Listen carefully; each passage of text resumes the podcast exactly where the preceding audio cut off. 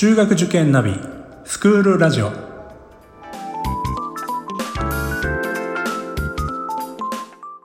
スクールナビゲーターののびるです。この番組は中学受験を目指すご家庭に学校の先生からの生の声や受験に役立つ情報をお届けするラジオです。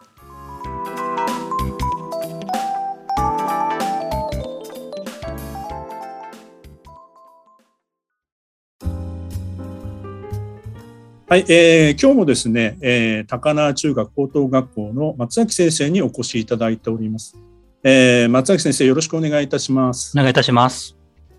前回はですね、えー、教育内容、まあ、遠隔とか歴史、教育内容についてお話しいただきました。えー、今回はですね、えーまあ、進路状況ですね、えー、進学指導から進路状況、それから、えーと、来年度の入試について、えー、お話をいただきたいと思います。え、では早速先生、え、よろしくお願いいたします。はい。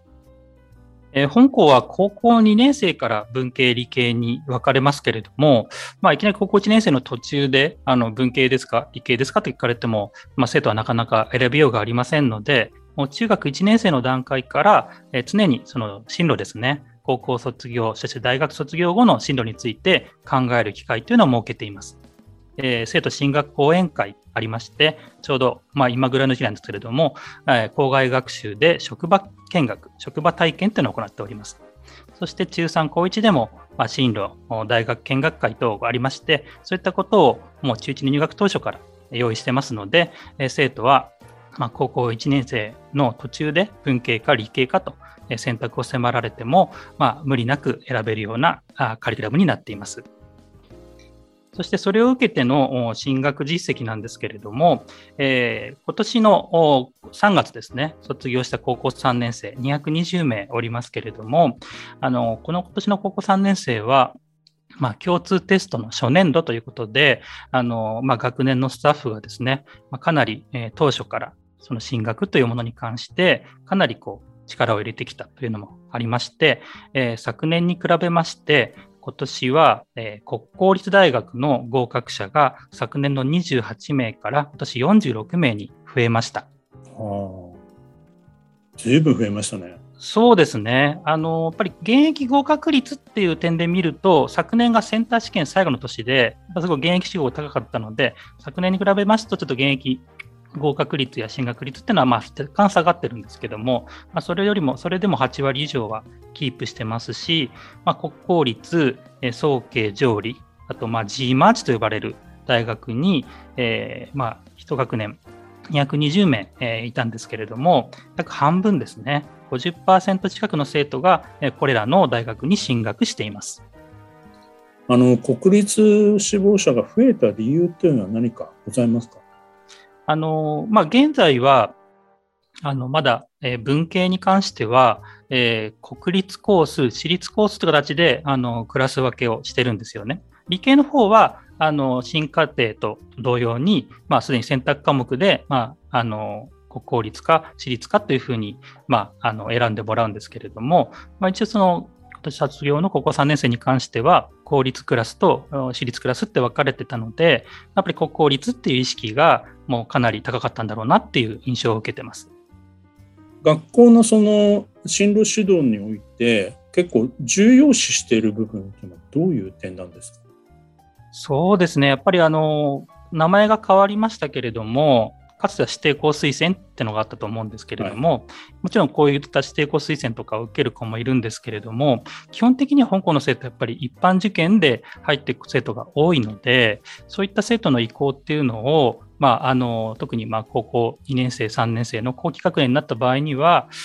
たびたび面談などを通じて、まあ、生徒の志望校ですね、こういったものをまあ尊重するような進路指導を行っています。文系か理系かっていうふうな、まあ、結構大きな分かれ目に、まあ、日本の、まあ、教育システム上そういうふうになってしまいますけども、はい。まあ、最近の傾向というのは何かありますか？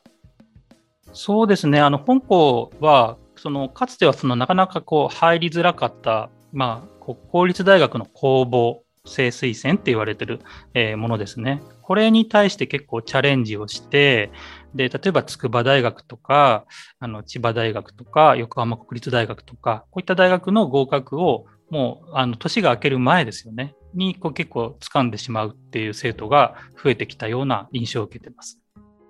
いやいや、でもそういうのって多分自分の中で早くからいろいろこう考えるきっかけがあったりとか。そうですね。はい。あの、やっぱり、まあ、将来、社会に出てからどうしたいのかっていう部分っていうのは、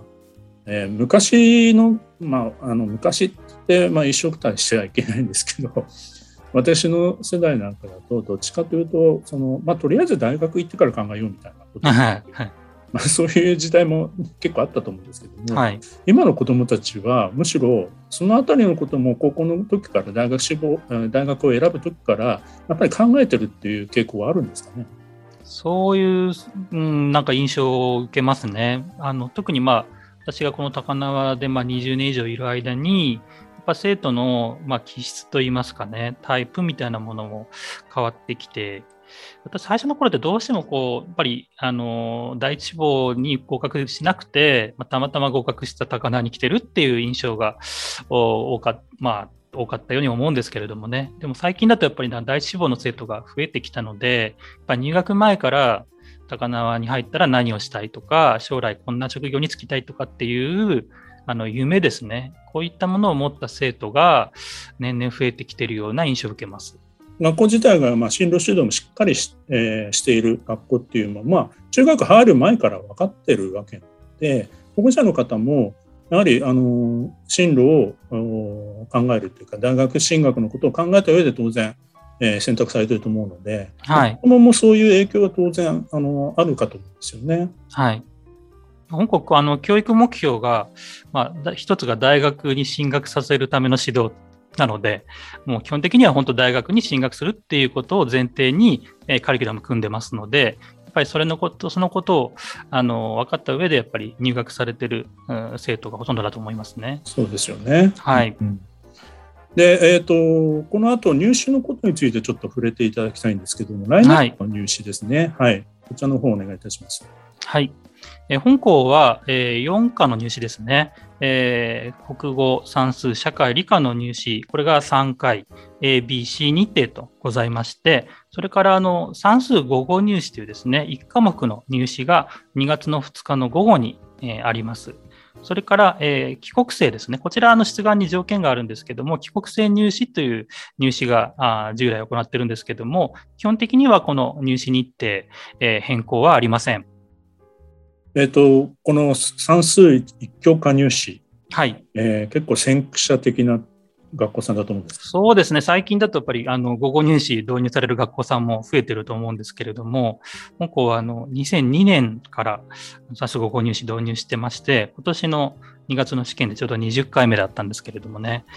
こういうあの午後入試、算数一教科入試を受けて入学された生徒さんというのは、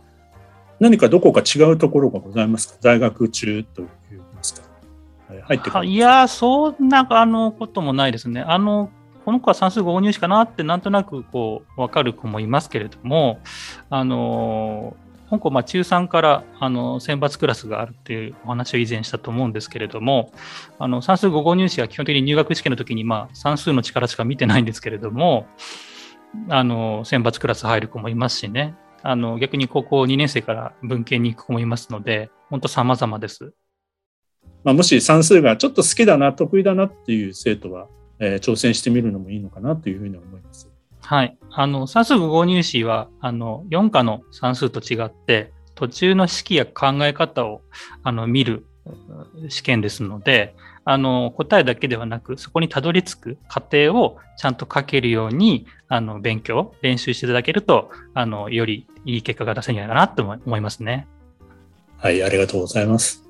では先生最後に、はい、えー、まあ、この番組はですね、まあ、来年受験する方ももちろんあの聞いていらっしゃるんですが、まあ、これから受験しようかなどうかなって迷われている方もたくさんいらっしゃると思うんですね。はい、はいえーまあ、それも含めてですね、えー、リスナーの方にちょっとメッセージをいただけたらと思います。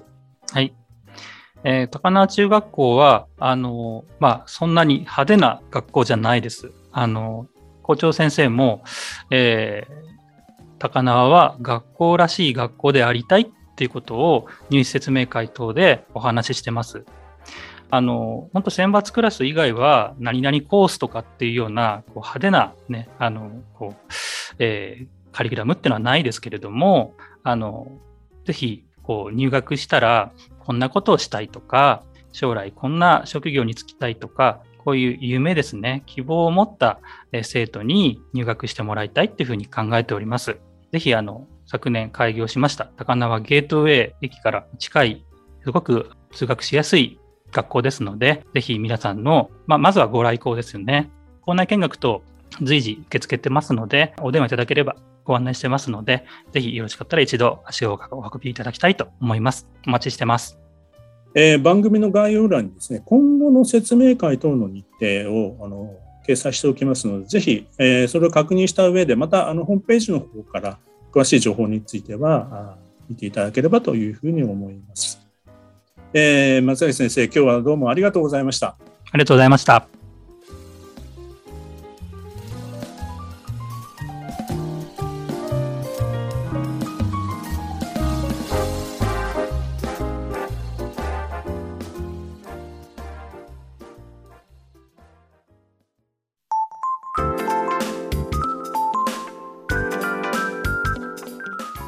スクールラジオでは番組への感想、出演してほしい学校など皆様からのお便りをお待ちしております。また受験に関する質問や相談にもお答えしていきますので概要欄の Google ホームからお気軽にお寄せください。Apple、Amazon、Google、Spotify などの無料のポッドキャストアプリで購読やフォローなどのボタンを押していただくと更新情報が届きますので便利です。それでは次回もスクールラジオでお会いしましょう。